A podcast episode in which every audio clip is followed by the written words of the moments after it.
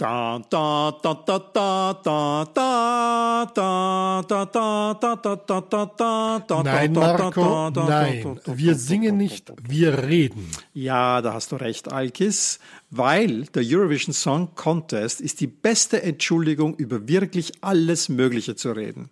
Oh ja. Ehemalige Teilnehmer, zukünftige Teilnehmerinnen. Geopolitik, Wissenschaft und Mode. Glamour, Trash und Protestballade.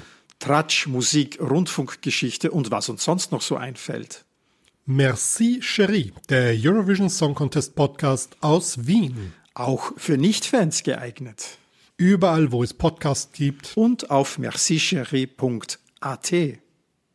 Mir ist es einfach wichtig, das Patriarchat nachhaltig zu zerschlagen und dafür setze ich meine Stimme und meine Arbeit ein.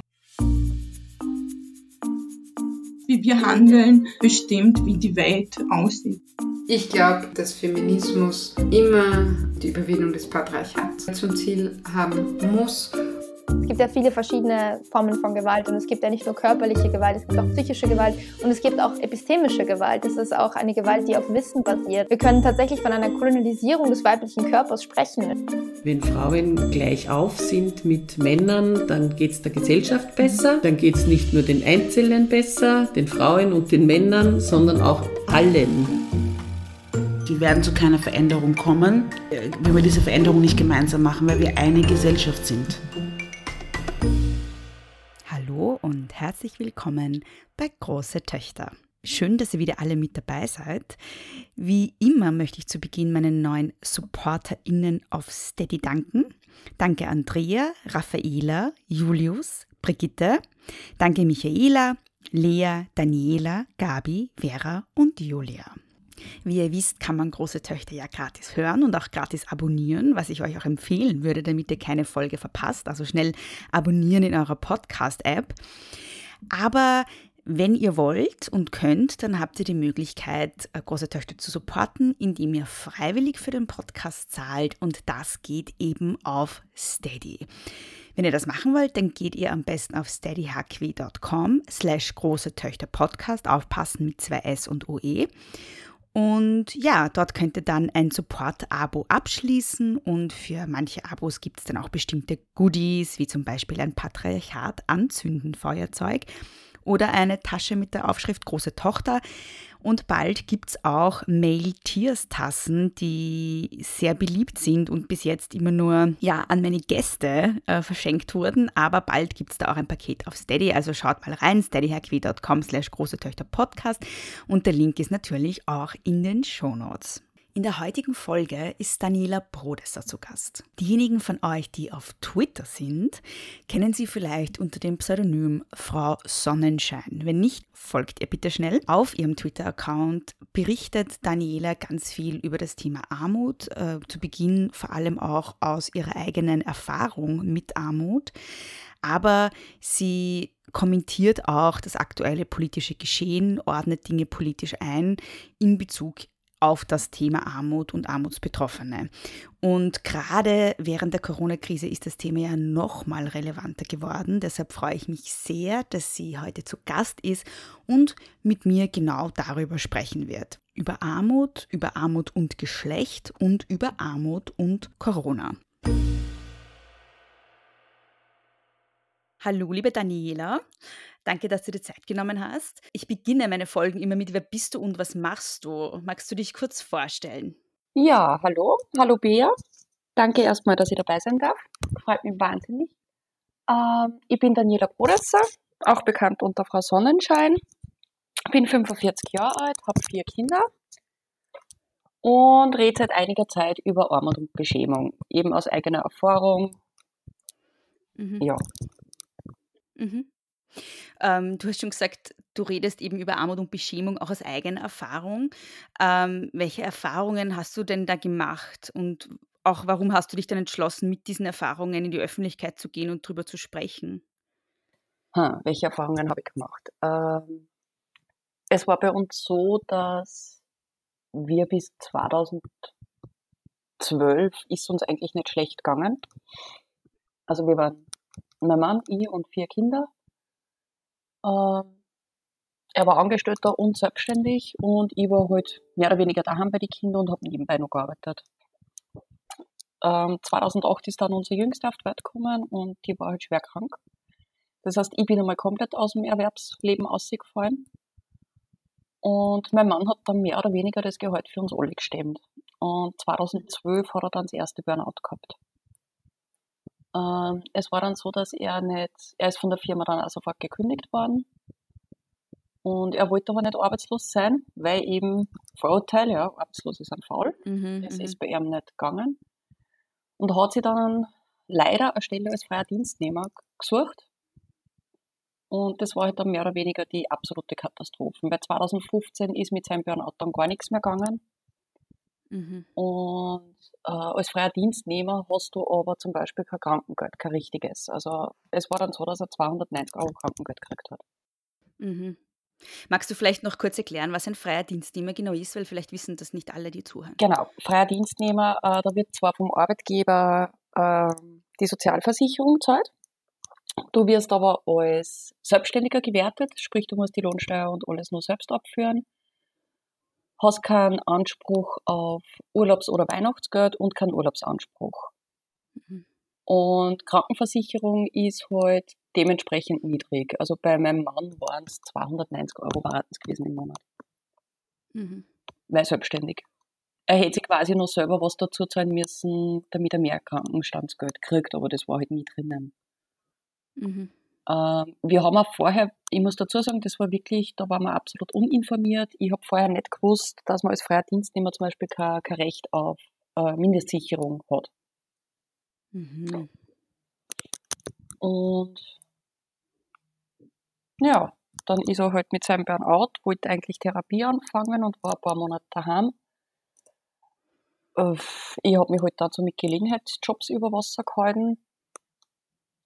Und er hat dann trotzdem weitergemacht als freier Dienstnehmer. Mhm. Ja, und im Endeffekt haben wir dann Familieneinkommen gehabt zwischen 1000 1200 Euro im Monat. Mhm. Und davon ist halt dann die Miete und das weggegangen.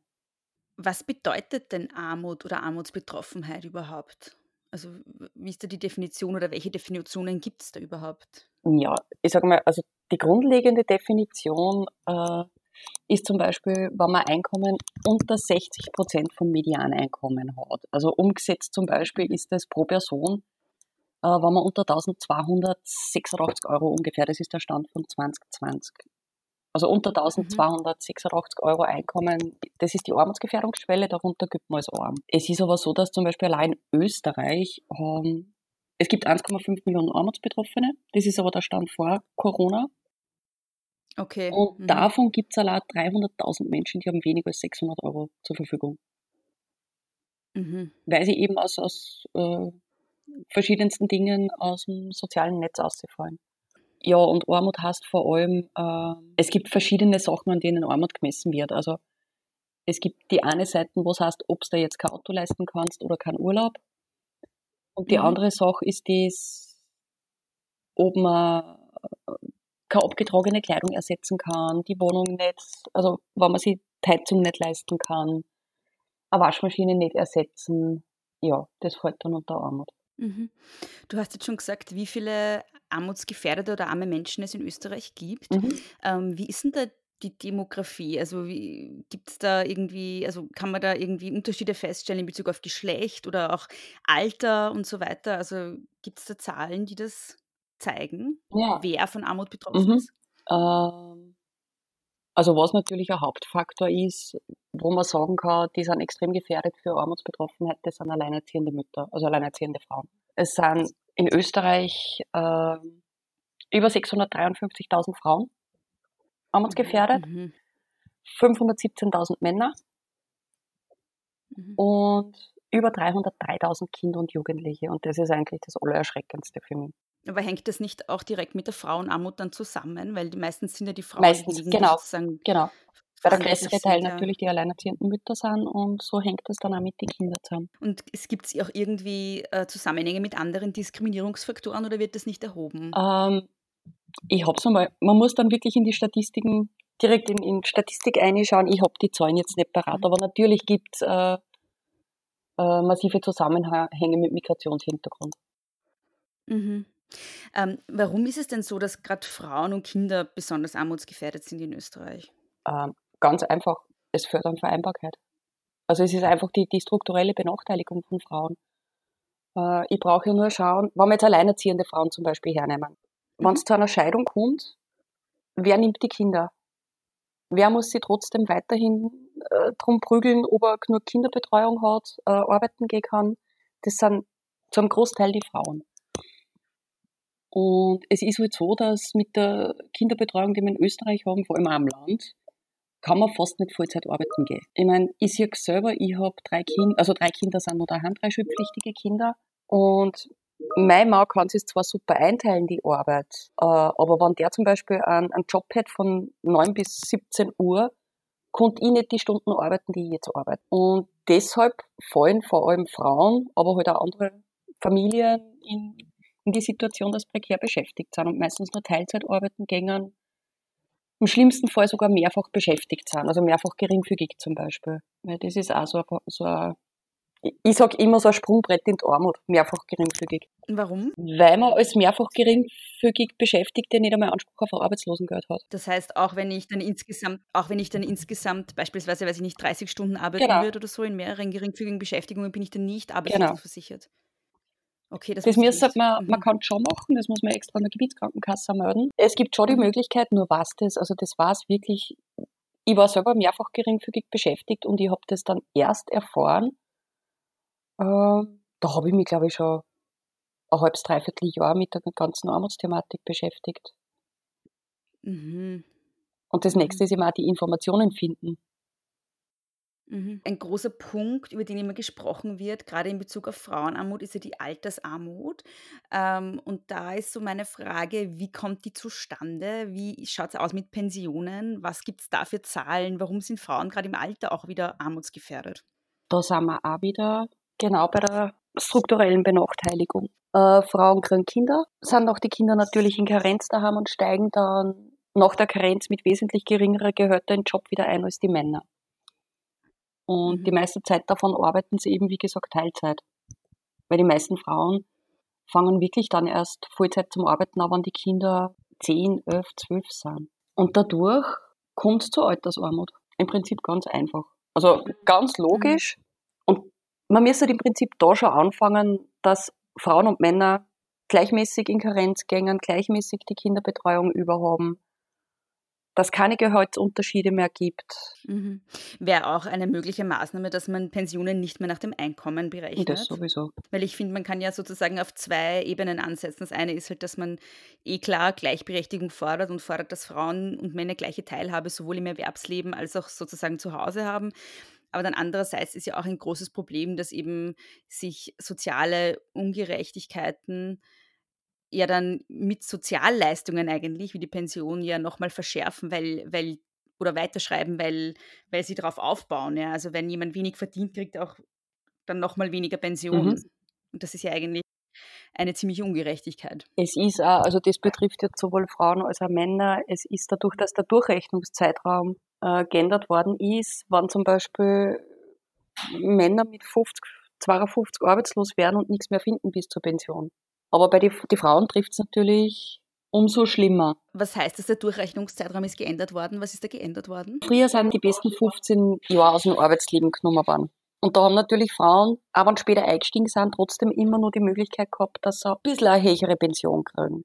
Jetzt durch den längeren äh, Durchrechnungszeitraum fällt die ganze Teilzeitarbeit von den Frauen natürlich in den Durchrechnungszeitraum ein. Was wären insgesamt sinnvolle Maßnahmen zur Armutsbekämpfung und was kann gegen Armut getan werden? Jetzt arbeitsmarktpolitisch, sozialpolitisch, gleichstellungspolitisch, gesundheitspolitisch. Was gibt's? Was sind so die wesentlichsten Maßnahmen? Ja, mein, die allererste äh, Erstens braucht absolut eine gute Infrastruktur, also sprich Kindergärten, Schulen, Betreuung. Das ist, finde ich, eins der wichtigsten Dinge.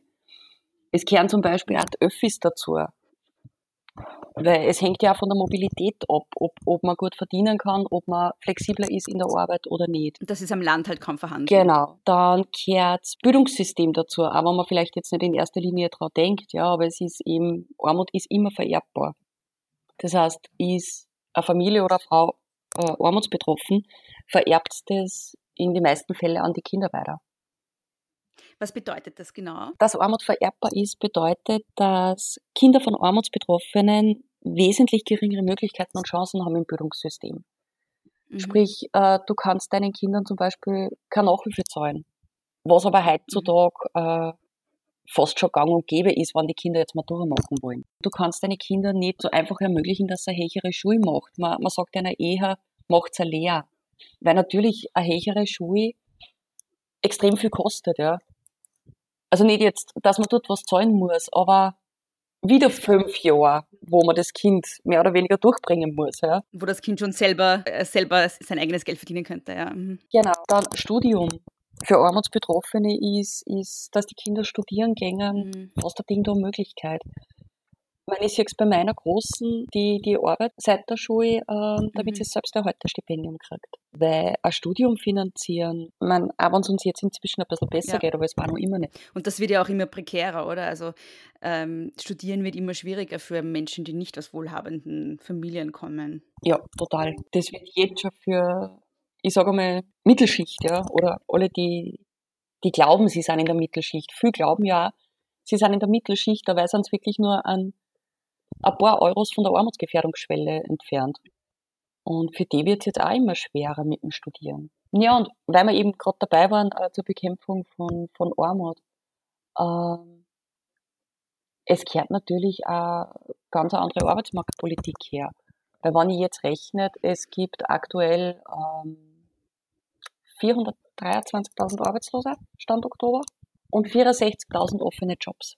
Mhm. Ähm, geht sich nicht aus. Ist ja vor Corona nicht ausgegangen. Ich war sehr schlecht in Mathe, aber das ähm, ja, stehe sogar ich. ich meine, auch wenn gewisse Politiker immer wieder behaupten, es gibt genug offene Stellen und es werden im Pflegebereich ja so viel gesucht. Ähm, ja, ist zwar schön und gut, es werden wirklich jetzt dann viel Leute gesucht. Es werden, ich glaube, 60.000 oder 70.000 Pflegekräfte brauchen wir in den nächsten Jahren. Aber die Jobs gibt es ja noch gar nicht. Mhm. Und da sind wir zum Beispiel, ich weiß, ich schweife jetzt ab, aber da sind wir zum Beispiel jetzt schon bei einer Art von Beschämung, die unser mhm. Bundeskanzler zum Beispiel macht, wie bei der Pressestunde letzten Sonntag, wenn er sagt, es gibt genug offene Jobs. Mhm. Äh, erstens, na, gibt's nicht. Und zweitens, das impliziert jetzt wirklich die ganzen Leute wieder, äh, wer nichts findet oder bald genug nichts findet, der ist ja einfach nur zu faul. Das ist jetzt schon wieder Ort, also das ist Beschämung es ist ja in Österreich auch so organisiert, dass das, Arbeits, das sogenannte Arbeitslosengeld, also die Arbeitslosenunterstützung, die man ausbezahlt kriegt, ja auch degressiv ist. Also das heißt, es wird weniger mit der Zeit. Das ist ja auch irgendwie ein sicherer Weg, um, in die Arm um Leute in die Armut zu bringen, oder? Total. Erstens einmal so Arbeitslosengeld ist sowieso viel zu niedrig. Wie viel Prozent ist es jetzt vom, vom letzten Verdienst? 55 Prozent. Mhm. Nettoersatzrate. Und wenn ich rechne, äh, was zum Beispiel der Mindestlohn, also wenn ich jetzt, weiß ich nicht, 1200 netto habe, mhm. naja, 55 Prozent davon, da, da lässt sich oftmals in einer Stadt, wenn man Kinder hat, nicht einmal mehr die Miete zahlen. Ja. Und das ist dann der erste Schritt, dass man halt aufstocken muss und Mindestsicherung beantragen muss. Mhm.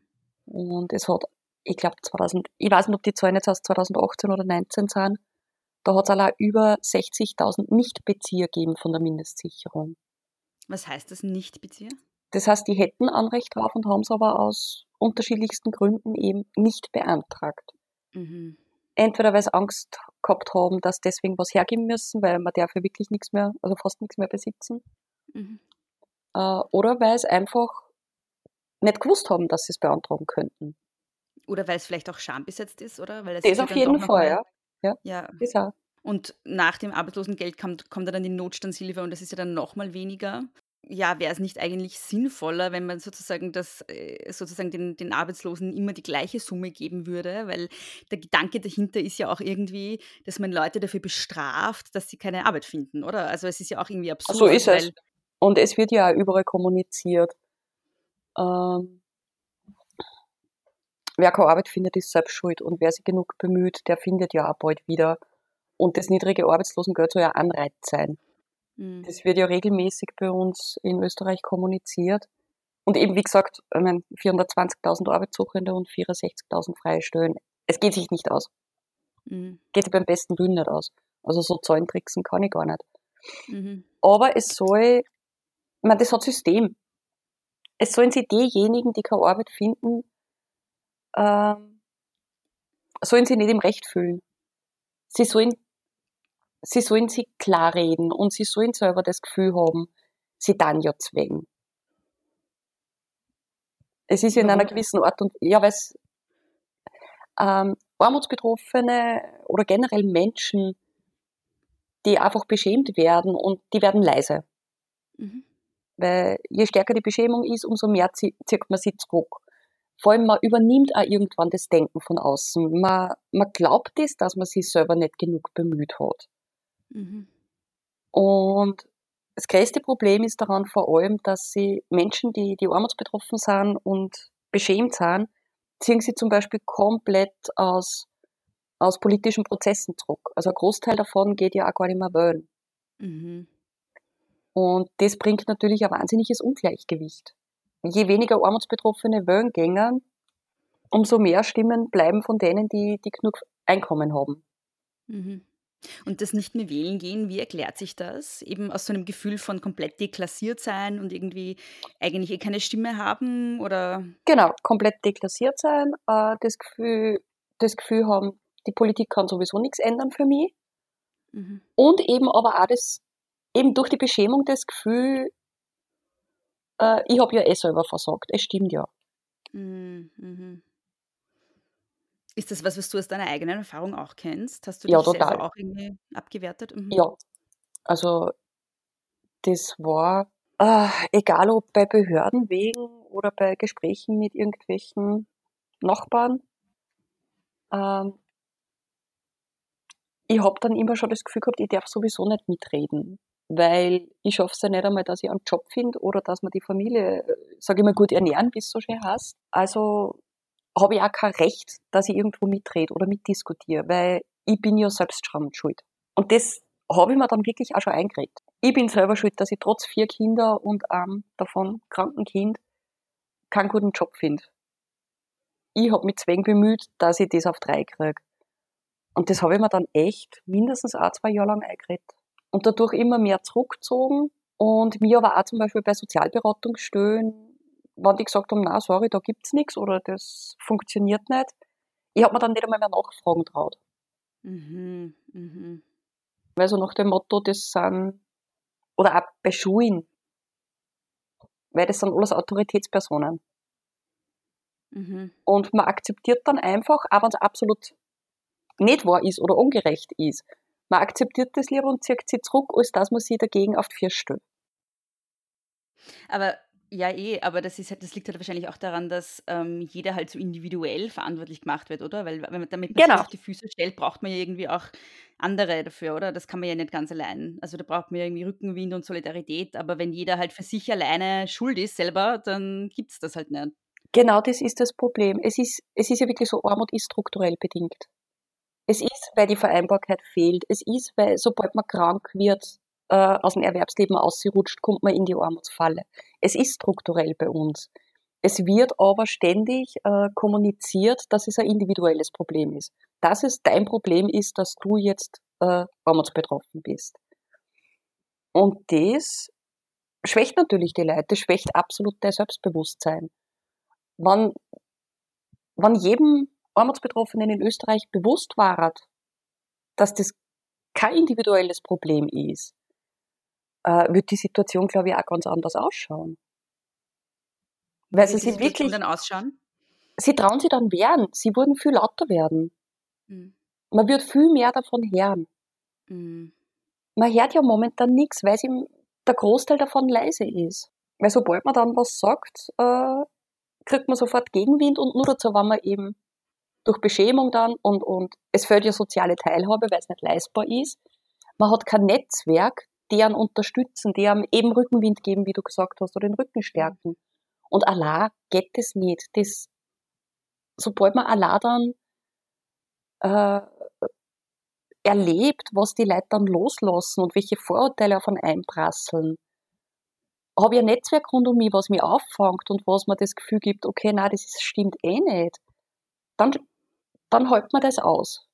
Aber solange man allein ist und die Vorurteile kommen, ähm, ist das stark.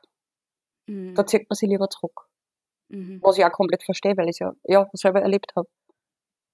Ich habe so aus meiner Erfahrung irgendwie immer den Eindruck gehabt, dass Armutsbetroffene auch deshalb nicht miteinander solidarisch sind, weil sie sich gar nicht selber als Armutsbetroffene verstehen. Also das hast du schon angesprochen, dass Leute glauben, sie sind Mittelschicht, obwohl sie eigentlich unter der Armutsgrenze Mhm. leben. Und ähm, man wertet dann lieber andere arme Menschen ab oder, oder andere Das- Arbeitslose oder was auch immer, anstatt dass man sagt, ja, eigentlich, bin- eigentlich geht es mir auch scheiße. Das ist aus meiner Erfahrung aber auch eher eben die, die, die was so an der Grenze sind. mhm. Die was jetzt eben nur nicht ganz vielleicht runterfallen, aber die so hart an der Grenze sind. Die sich quasi selber einreden, na, sowas passiert mir nicht. Ich bin ja nicht faul, ich bin ja fleißig, ich bemühe mich ja. Sowas kann mir nie passieren. Und dann hat man natürlich lieber wen, auf den man noch treten kann. Es ist leider so. Mhm. Ähm, wie hast, also wie hast du das dann eigentlich äh, empfunden? Was hat dann diese Beschämung eigentlich, die man dann irgendwie so, wie du das beschreibst, auch so internalisiert hat schon? Was macht das dann psychisch mit einem? Also wie verändert das irgendwie den insgesamt dann den Umgang mit sich selbst, mit anderen, das eigene Sein in der Welt sozusagen, weil man wird ja total zusammengestutzt davon, oder? Also, ich, meine, ich kann jetzt nur von mir persönlich sprechen. Also, erstens einmal, ich habe mich komplett zurückgezogen. Also, ich habe wirklich vermieden, dass ich jetzt, äh, zum Beispiel Fußballtraining vom, vom Sohn, das war damals nur am Dorf. Ähm, ich habe vermieden, dass ich mit den anderen Eltern reden muss. Und vor allem, es hat, es hat eins bei mir bewirkt, ich habe nur mehr funktioniert. Mhm. Also ich habe auch gar nicht mehr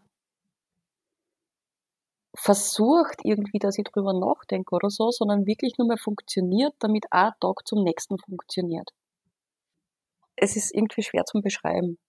Mhm. Mm, Was hat denn dazu geführt, dass du dich entschlossen hast, drüber zu schreiben? Weil du sprichst ja auch zum Beispiel auf Twitter sehr offen drüber. Du hast jetzt auch eine Kolumne beim Moment Magazin. Ähm, aber schon vor dieser Kolumne hast du da sehr offen drüber gesprochen.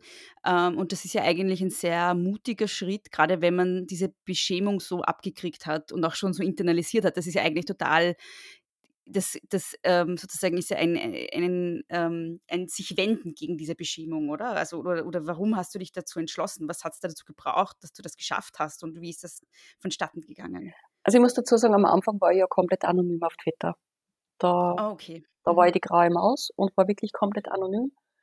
Der ausschlaggebende Moment war eigentlich, äh, wir haben damals am Dorf gewohnt und ich habe ja einen Großteil von der Miete habe ich beim Vermieter mehr oder weniger durch Putzen und Kinderbetreuung abgearbeitet. Und trotzdem waren wir da mit der Miete ein bisschen im Rückstand. Also nicht mit einer vollen Miete, aber einer Teilmiete. Und es war Sommer und, oder Ende vom Sommer, ich weiß jetzt gar nicht mehr. Und das war das einzige Mal in dem Sommer, dass ich mit meinen drei Kindern ins örtliche Freibad gegangen bin.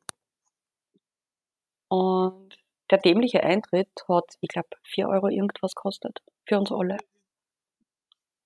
Und das war für mich damals schon viel Geld. Und wir kommen zurück und das war das einzige Mal in dem Sommer, dass ich mit den Kindern dort war. Und wir kommen zurück und er steht mit allen Nachbarn bei uns heraus. Also die, die haben sich halt immer so getroffen und sind beieinander gestanden. Und raunzt mich vor alle Nachbarn an, was ich mir eigentlich einbilde, dass ich mit den Kindern ins Freibad gehe, wann, wann nur immer Mitte offen ist. Wahnsinn. Und das war erstens einmal, wenn das vor 10, 12 Leuten passiert, du, Mhm. also ich habe auch gar nichts erwidern können. Mhm. Und das war aber für mich der Moment, wo ich dann eigentlich mich auf Twitter anonym regelrecht auskotzt habe drüber. Mhm. Also ich habe dann einfach irgendein Ventil braucht. Und habe mir gedacht, wurscht, ob mir die jetzt, sollten die Leute jetzt über mich drüber fahren, dann, ja, lösche meinen Account, ist mir egal. Mhm. Und es ist aber dann eigentlich komplett anders gekommen. Es haben dann Leute drunter geschrieben, wie es einer geht und was sie schon erlebt haben. Und es war, der Zuspruch war unglaublich. Mhm. Und es hat dann einfach angefangen, dass wir die Leute mehr und mehr in den Rücken gestärkt haben und Wertschätzung entgegengebracht haben.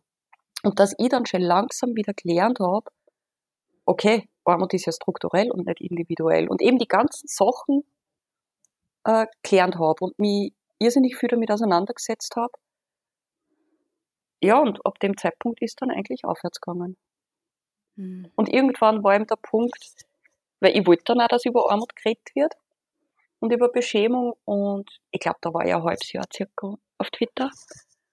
Und dann habe ich gesagt, na eigentlich kann ich jetzt nicht mehr anonym sein. Ich wollte es vorher nicht mit meinem Namen machen, weil ich mich noch immer geschaut habe, was ist, wenn die mhm. Nachbarn oder so davon erfahren oder in der Schule. Mhm. Und kannst ja nicht so offen über Armut reden, weil es versteckt ja jeder. Aber mhm. nach einem halben oder dreiviertel Jahr habe ich mir gedacht, na, ich möchte, dass die Leute drüber reden und dann kann ich nicht mehr anonym bleiben. Und der Schritt dazu hat man dann zwar eh noch mal zwei, drei Monate braucht oder dauert. Und seitdem bin ich eigentlich unter Klarnamen unterwegs und habe es bis jetzt mhm. noch nicht einmal bereut. Mhm. Mm, so dieses, also das, was du beschrieben hast mit deinem Vermieter, das ist, also erstens mal ist das furchtbar. Ja, aber das war ähm, Standard. Also das war wirklich, ja. und ich erlebe es jetzt leider nur bei vielen anderen, ja. die mir andere Sachen schreiben. Das ist, sowas ist gang und gäbe. Also sie als Armutsbetroffener auch nur eine Kleinigkeit leisten, auch wenn es gar nicht in Relation mit was anderem steht, mhm. ist nicht erlaubt, weil man hat es ja quasi mhm. nicht verdient selbst wenn es um so, also äh, was dann immer wieder kommt, ist ja, warum braucht, also äh, sie haben, also wenn, wenn armutsbetroffene Menschen dann zum Beispiel Smartphones haben oder, so, oder, oder, geflüchtete Menschen Smartphones haben, das wird ja, ihnen auch vorgeworfen. Obwohl das die Voraussetzung ist für alles, quasi. Erstens einmal ist das heutzutage Voraussetzung, dass du überhaupt einen Job findest. Mhm. Äh, zweitens, Smartphones kriegst du halt gebraucht. Ich habe zum Beispiel, war, da bin ich auch letztens auf Twitter mal angegangen worden, ich habe nämlich ein relativ neues iPhone Mhm. Ja, das habe ich geschenkt gekriegt, weil sie eine Freundin von mir nur das Neichere gekauft hat. Mhm. Also, ja, geschenkt. Und ich bin aber trotzdem genauso anpflaumt worden auf Twitter, weil man sieht ja dann oft, was die waren unten geschrieben vom iPhone irgendwas. Ja. Ah, echt, und da hat jemand nachgeschaut, oh ja. Gott. Und hat mich wirklich, Na, wirklich? dann wer angeschrieben, aha, über Armut reden, aber iPhone so und so. Ich muss, also, ich sag dir ehrlich, wie es ist, ich weiß nicht mal, was für ein iPhone das ist. Ja. Also so viel ja. zu meiner Technikaffinität. Ja. Und der hat mich dann angepflaumt, weil aha, über Armut reden, aber das und das iPhone besitzen. Und die Sachen kriegen aber andere Armutsbetroffene auf Twitter ständig an. Mhm. Also, nicht nur auf Twitter wahrscheinlich. Naja, um Gottes Willen, in der Realität nur mehr. Oder genauso, wenn, ich krieg zum Beispiel so einen Grant, wenn, wenn ich, ich kann mir die Sendungen auf, auf RTL 2, dieses Trash-TV nicht anschauen. Mhm. Da gibt es eine Sendung über Armutsbetroffene. Mhm. Und da werden dann ständig äh, die vorgeführt, entweder die, die wirklich krank sind, suchtkrank oder so, oder die, die wirklich, die alle Vorurteile in sich vereinen. Mhm. Also die wirklich mit Geld nicht umgehen können, die wirklich auch nicht wollen. Aber das ist wirklich, das ist der absolut geringste Anteil von uns Armutsbetroffenen. Und ich sage zum Beispiel einmal, es gibt irgendeinen Grund dahinter. Und das finde ich zum Beispiel mhm. bei uns auch als großes Problem. Es wird immer nur geschaut, aha, der wehrt sich oder der, der kommt nicht zu dem Termin oder der will nicht. Und es wird aber nie geschaut, mhm. warum. Was sind die Gründe? Weil ich sage zum Beispiel immer, es steht nie wer auf in der Früh und sagt, ha, es ist so lustig, ich beantrage jetzt Mindestsicherung und lege mich in soziale Hängematte. Weil es mhm. ist kein Spaß. Mhm. Es gibt immer Gründe dahinter. Und bei den einen ist es eine Krankheit, bei den anderen sind es Depressionen. Beim nächsten ist es eine Suchterkrankung. Diese Sendungen, die du angesprochen hast, das ist ja meistens eh auch dann gescriptet. Das heißt, wahrscheinlich äh, stellt sich auch die Frage, ob das überhaupt echte Personen sind, quasi, die da vorgeführt werden. Ja. Und was davon wirklich halt dann real ist. Aber es ist halt trotzdem ein großes Problem, weil das halt natürlich das Bild prägt von armen Menschen. Es ist vor allem ein Riesenproblem, weil das trotzdem äh, große Sendungen sind mit großer Reichweite. Mhm. Und genau das prägt das Bild von, von Armutsbetroffenen. Und es wird schon, schon so lange gesagt, eher von der Armutskonferenz und von so vielen anderen, dass die Armutsberichterstattung sich endlich ändern muss. Weg von den Stereotypen und weg von den Vorurteilen. Aber ja, das ist nur ein extrem langer Weg. Weil zum Beispiel, mhm. werden Armutsbetroffene ja nach wie vor als sozial schwach hingestellt. Ja, das Wort, das ist auch furchtbar, oder? Das habe ich, also das haben wir ja jetzt auch gehört bei diversen Pressekonferenzen, immer wieder das sozial Genau. Ja, obwohl es um finanziell schwache Leute geht eigentlich. Ne? Genau. Man, sozial schwach ist einfach, wenn du die Kompetenz nicht hast, dass du die in die Gesellschaft eingliederst, ja. Das ist eine Persönlichkeit. Ja, das kann aber auch Und- äh, sozusagen ein Ergebnis einer Krankheit sein oder was auch Ja, immer. ja, Ja, also das, nein, man hat ja. einfach nicht die Fähigkeit, dass man sich in die Gesellschaft eingliedert. Warum auch immer. Aber Armutsbetroffene sind ökonomisch oder finanziell schwach, aber nicht sozial schwach. Mhm. Aber es, es wird gern genommen, das Wort, und es wird auch in Zukunft gern genommen werden, weil es einfach ja so ein typischer Spin ist. So Armutsbetroffene sind ja sozial schwach. Und das macht ihnen die Leute dann trotzdem was, wenn sie es hören. Weil sozial schwach, die wollen ja gar nicht. Und darum kriege ich bei dem, bei dem Wort, kriege ich jetzt mal, ja, Bluthochdruck. Ja, m- bei mir zieht sich auch immer alles zusammen, weil für mich klingt das halt so, also ich- habe dann immer, was bei mir immer dann so tönt im Kopf, so wenn ich das Wort höre, ist asozial. Ähm, das darf man Leider- nicht mehr sagen, deshalb sagt man sozial schwach. Also ich habe irgendwie das Gefühl, Ja. das ist irgendwie dasselbe Gedanke dahinter. Genau. Es ist auch derselbe Gedanke dahinter. Es soll einfach auf das, darum sage ich, ich meine, das ist ein gewollter Spin. Es, Mhm. Viele Leute verbinden es dann nach wie vor mit asozial und wissen Mhm. aber nicht einmal, was asozial, dass das, äh, das Asoziale ja früher im KZ gelernt sind. Wie kann man denn dieser Beschämung, dieser Scham entgegenwirken, die äh, armutsbetroffenen Menschen umgehängt wird? Ähm, also das ganz Wichtigste, finde ich, wäre in erster Linie die Armutsberichterstattung, dass die Journalisten und Medien sich wirklich mal Gedanken drüber machen, wie berichten sie über Armut? Weil man kann schon immer schön die Vorurteile aufzählen oder da am Betroffenen vorführen und da am Betroffenen vorführen, aber es wird immer quasi über die Betroffenen geredet und auch nie mit ihnen oder mit ihnen auf Augenhöhe. Mhm. Es ist dann immer so ein, also ich, ich beschäftige mich ja viel mit dem Thema psychische Mhm. Erkrankungen und ich habe das Gefühl, eine Sache, also erstens mal gibt es da viele Überschneidungen, weil armutsbetroffene Menschen auch eher psychisch krank sind und umgekehrt. Aber ähm, ich habe das Gefühl, auch bei psychischen Erkrankungen äh, dürfen Betroffene nur dann reden, wenn es irgendwie so, ein, so eine zooartige, so eine Betroffenheitsausstellung Genau. ist. Ja. Genau. ja. das, das, dieses Vorführen, weil bei Armutsbetroffenheit, man, eins ist, eh, wie du auch gesagt hast, äh, psychische Erkrankungen treffen natürlich viel Armutsbetroffene. Weil ich weiß ja selber, wenn man sich jahrelang am untersten Limit durchkämpft, es ist irgendwann die Kraft weg. Hm. Es ist entweder man kriegt Depressionen oder Burnout. Ähm, Angsterkrankungen sind auch ganz ja, oft. ja, schön. Ja. Schlaflosigkeit. Hm. Es geht ja so, Mhm. sogar so weit, dass es zu Herzrhythmusstörungen führen kann. Also bei mir war es zum Mhm. Beispiel so, ich habe einen massiv erhöhten Adrenalinspiegel gehabt. Mhm. Durch den Dauerstress. Mhm. Und wenn ich das aber wem erzählt habe, die haben dann gelacht, haha, woher hast denn du einen Dauerstress? Du bist ja eh daheim. Ach ja. Ja. Dass das aber mit den Existenzängsten zusammenhängt, äh, das ist zum Beispiel auch, das wird noch viel zu wenig erwähnt in der Öffentlichkeit. Mhm. Du meinst jetzt, was, was die psychischen Folgen von, von Armut? Genau, ja. die Zusammenhänge einfach.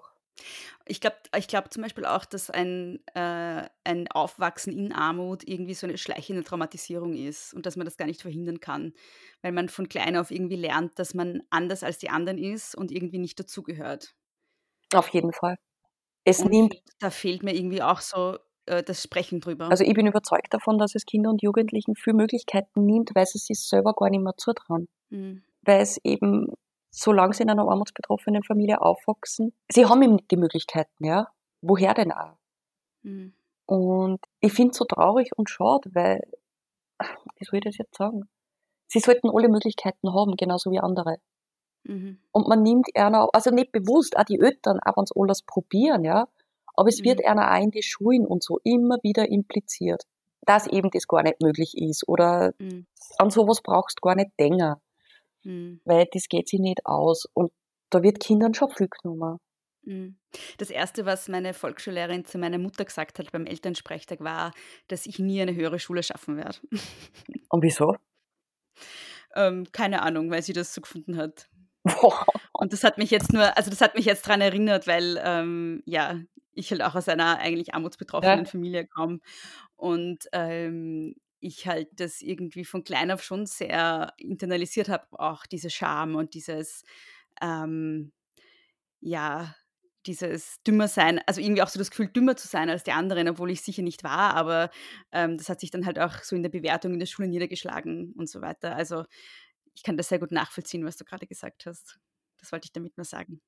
Ich kenne es zum Beispiel von meinen Kindern, ich meine, wir probieren immer, dass sie alles machen können. Also auch die Große hat in Takt können. Frag mich halt nicht mehr, wie wir das geschafft haben. Ich weiß es nicht. aber wir probieren immer, dass wir die Kinder sagen, sie haben alle Möglichkeiten offen. Mhm. Sie mhm. haben aber wirklich selber schon genug Beschämung erfahren in der Schule. Mhm. Ähm, und ich merke es jetzt, wo es uns schon langsam besser geht. Ähm, sie dann sie wahnsinnig schwer damit, das zu realisieren. Mhm. Dass auf einmal Dinge wie äh, Sportwochen möglich waren oder der Fotograf. Mhm. Und das sind die Momente, also da sitze ich dann schon daheim und, und das tut wahnsinnig weh, weil ich merke, was die letzten Jahre mit ihnen gemacht haben. Ja, ja, aber machst du das dann auch zu deiner Verantwortung? Oder? Äh, teils, teils noch immer. Ja, ja. Es ist zwar, es wird besser, mhm. Aber ich glaube, das sitzt so tief drinnen, dass man trotzdem ja, sich selber noch immer die Vorwürfe macht. Auch wenn es nicht da sein müssen. Mhm. Wie gesagt, wir haben auch immer geschaut, dass, dass die große äh, Tag machen kann. Dass wirklich jeder die Ausbildung machen kann, die er braucht. Mhm. Man, das Gute ist, wir, also wir können einer daheim helfen mit Nachhilfe. Mhm. Aber wie viele andere, andere Eltern können das nicht? Und dann ist zum Beispiel hoch, höhere, höhere Schule nicht mehr möglich. Mhm. Aber ja, die Vorwürfe, die bleiben. Nicht von den Kindern. Also das muss ja. ich sagen, ich habe noch nie einen Vorwurf von den Kindern erlebt, weil wir armutsbetroffen waren. Diese unter Anführungszeichen kleineren Dinge, die ein Schulbesuch mit sich bringt, wie zum Beispiel ähm, kleineren Dinge. Äh, ja, das, das war, war, unter Anführungszeichen. ja. Und da meine ich jetzt noch gar nicht die Sportwoche, sondern echt so Sachen wie, weiß ich nicht, der Schulfotograf oder weiß ich nicht, da irgendwie ein Projekt, da irgendwas, wo man halt irgendwie ein bisschen was zahlen muss oder was auch immer. Gibt es ja die ganze Zeit irgendwie. Das ist ja anderen Leuten, glaube ich, die nicht armutsbetroffen sind, gar nicht so, so bewusst, dass das für armutsbetroffene Menschen auch nicht nur unbezahlbar sein kann, sondern auch ein extremer Stress, weil man es ja doch irgendwie zusammenkratzen muss dann. Erstens muss man es irgendwie zusammenkratzen. Also es ist zum Beispiel, ich kenne es von uns, es ist meistens dann, gegen Monatsende sind dann aus den Schulen wieder die Zetteln eingeflogen. Mhm bitte 19 Euro für den Ausflug, beim anderen Kind 17 Euro für den Ausflug und du hast fürs ganze Monatsende nur, weiß ich nicht, 30 Euro. Mhm. Wo du dann wirklich hin und her überlegst, so wie tue ich das, wie mache ich das jetzt? Oft geht es nur, indem du eine Stromrechnung liegen lässt und schiebst. Für armutsbetroffene Mütter oder Eltern äh, lassen die Kinder dann daheim. Das ist zum Beispiel auch ein großes Problem. Also, dass sie dann zum Beispiel an dem Tag, wo der Ausflug wäre, gar nicht kommen. Mhm. Genau. Mhm. Ich meine, ich muss sagen, ich kriege es jetzt von mehr und mehr Schulen mit. Es ist ja auch zum Beispiel das bei den Eltern oben, die am, Jahr, am Schulanfang. Es wird ja dann meistens so in die Runde gefragt. Ja, das machen wir und das machen wir und das machen wir. Und meistens ist es aber so, dass die Armutsbetroffenen dann nicht für alle Eltern aufzeigen dran und sagen, sorry, dafür ist das Geld nicht da. Und ich habe es aber jetzt im letzten Jahr von mehr und mehr Eltern mitkriegt, dass das in die Schulen jetzt doch schon langsam umgesetzt wird. Dass Lehrer zum Beispiel sagen, äh, wir stimmen da jetzt nicht vor alle ab, sondern wir machen das nachher bitte in Ruhe mhm. oder auf Zetteln. Und wer Einwände hat, kann man es auch gern dann äh, sagen oder mir später mitteilen. Mhm. Und das freut mich irrsinnig, weil es, es fängt ein bisschen ein Umdenken an, auch in die Schulen und bei den Lehrern. Und dass sie dann trotzdem anfangen, vielleicht ein bisschen eine Planung zu machen, dass die Eltern wirklich wissen, okay, das kommt im Jahr gesamt auf mich zu. Hm, ich habe dich ja vorher gefragt, was gegen die Beschämung unternommen werden kann und du hast ähm, die mediale Berichterstattung genannt. Gibt es sonst noch irgendwelche Dinge, die, die du da wichtig fändest? Erstens einmal das Umdenken wirklich von, von den Menschen. Das Umdenken von mir kann das nicht passieren, beziehungsweise wer fleißig ist, dem passiert das nicht. Aber das geht eben wieder nur durch, durch Berichterstattung. Dadurch, dass einfach aufmerksam gemacht wird drauf, es kann wirklich fast jedem passieren in dem Land, dass er irgendwann einmal armutsbetroffen ist. Ich habe irgendwo mal gelesen, ähm, man soll sich gut überlegen, mit wem man solidarisch ist, weil wir sind alle näher dran, äh, obdachlos zu sein als Milliardäre. Ja, ja, es ist ja, es ist ja wirklich so. Was kann man nur gegen Beschämung machen? Ähm, das Wichtigste ist, sich selber informieren über die ganze Thematik, weil je mehr, dass man darüber weiß, umso weniger lässt man das zu. Und da gibt es zum Beispiel, da mache ich jetzt Werbung für die Armutskonferenz, die haben super Folder ausgebracht, so kleine Büchlein oder ja, PDF-Dateien, wo das wirklich super zusammengefasst drinnen steht. Und was am besten hilft, ist eigentlich Rückhalt. Also sich gegenseitig in Rücken stärken, zusammenhalten. Ja, Netzwerk finden. Ich weiß, das sagt sie jetzt so einfach, aber das ist trotzdem das Wichtigste. Ist aber wahrscheinlich gerade für armutsbetroffene Menschen dann noch zusätzlich schwierig, oder? Weil man hat ja dann auch nicht die Ressourcen, ein Netzwerk zu finden. Genau, weil Teilhabe in die seltensten Fälle möglich ist. Ich finde, da ist online wirklich nur der beste Weg. Okay, gibt es noch irgendetwas, was dir noch wichtig ist, was ich nicht gefragt habe, was du gern noch loswerden würdest? Boah, das ist jetzt echt eine gute Frage, Bea. Kannst du überlegen. ja, also eins war mir wirklich wahnsinnig wichtig, dass die Leute, die jetzt eine Stimme haben und die sie reden trauen, dass die für Armutsbetroffene aufstehen. Weil, wie gesagt, Armutsbetroffene tun es eben nicht oder können es nicht, weil sie auch das Netzwerk nicht haben. Und die ganze Thematik ist abhängig von, von, von Menschen, die eine Reichweite haben, die eine Stimme haben, damit sie da endlich was tut auf dem Gebiet. Dankeschön. Danke auch, dass du äh, deine Erfahrungen geteilt hast mit uns. Ähm, ich bin dir sehr dankbar über dein Sprechen und dein Lautsein insgesamt, nicht nur heute, sondern insgesamt. Also vielen lieben Dank dir. Ich wollte dich dann auch fragen, ob du den Leuten vielleicht sagen kannst, wo sie dich im Internet finden. Also sei es jetzt Social Media oder Homepage oder sonstige Arbeit, die du herzeigen möchtest. Ja, als erster Michael, ich dir danke, St. Bea. Danke, dass ich da dabei sein darf bei dir. Ähm, ja, im Internet bin ich auf Twitter, Frau Sonnenschein, ganz einfach zum Finden. Und im Moment-Magazin ist die Kolumne Armutsprobe. Die werde ich auch in den Shownotes verlinken. Da werde ich auf dich verlinken und auf die Kolumne und auch auf die Armutskonferenz. Da können sich die Leute Ma, super, ja. von denen du gesprochen hast. Ja. Okay, vielen lieben Dank dir. Ma, ich sag danke, Bea.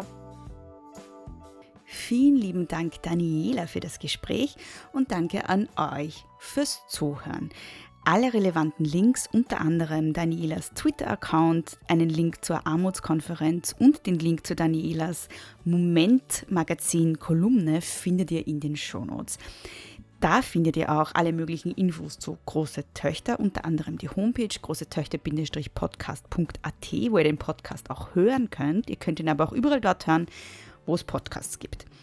Wenn ihr große Töchter unterstützen wollt, dann könnt ihr das am besten auf steady, steadyhq.com slash große Töchter Podcast oder nicht monetär, wenn ihr den Podcast weiterempfehlt, wenn ihr euren Freundinnen und Freunden davon erzählt, wenn ihr Folgen auf Social Media postet und wenn ihr den Podcast auf Google Podcasts oder Apple Podcasts mit 5 Sternen bewertet. Das bringt ganz besonders viel und darüber freue ich mich sehr.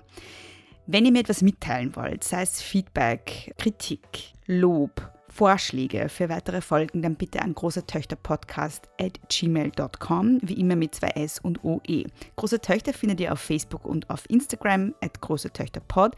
Mich findet ihr auf Instagram und Twitter at Frau Frasel. Ich freue mich sehr, dass ihr wieder mit dabei wart und zugehört habt und ich hoffe, ihr habt einiges Neues gelernt oder Anregungen gekriegt. Wir hören uns wieder in zwei Wochen. Bis dahin, nicht kleinkriegen lassen.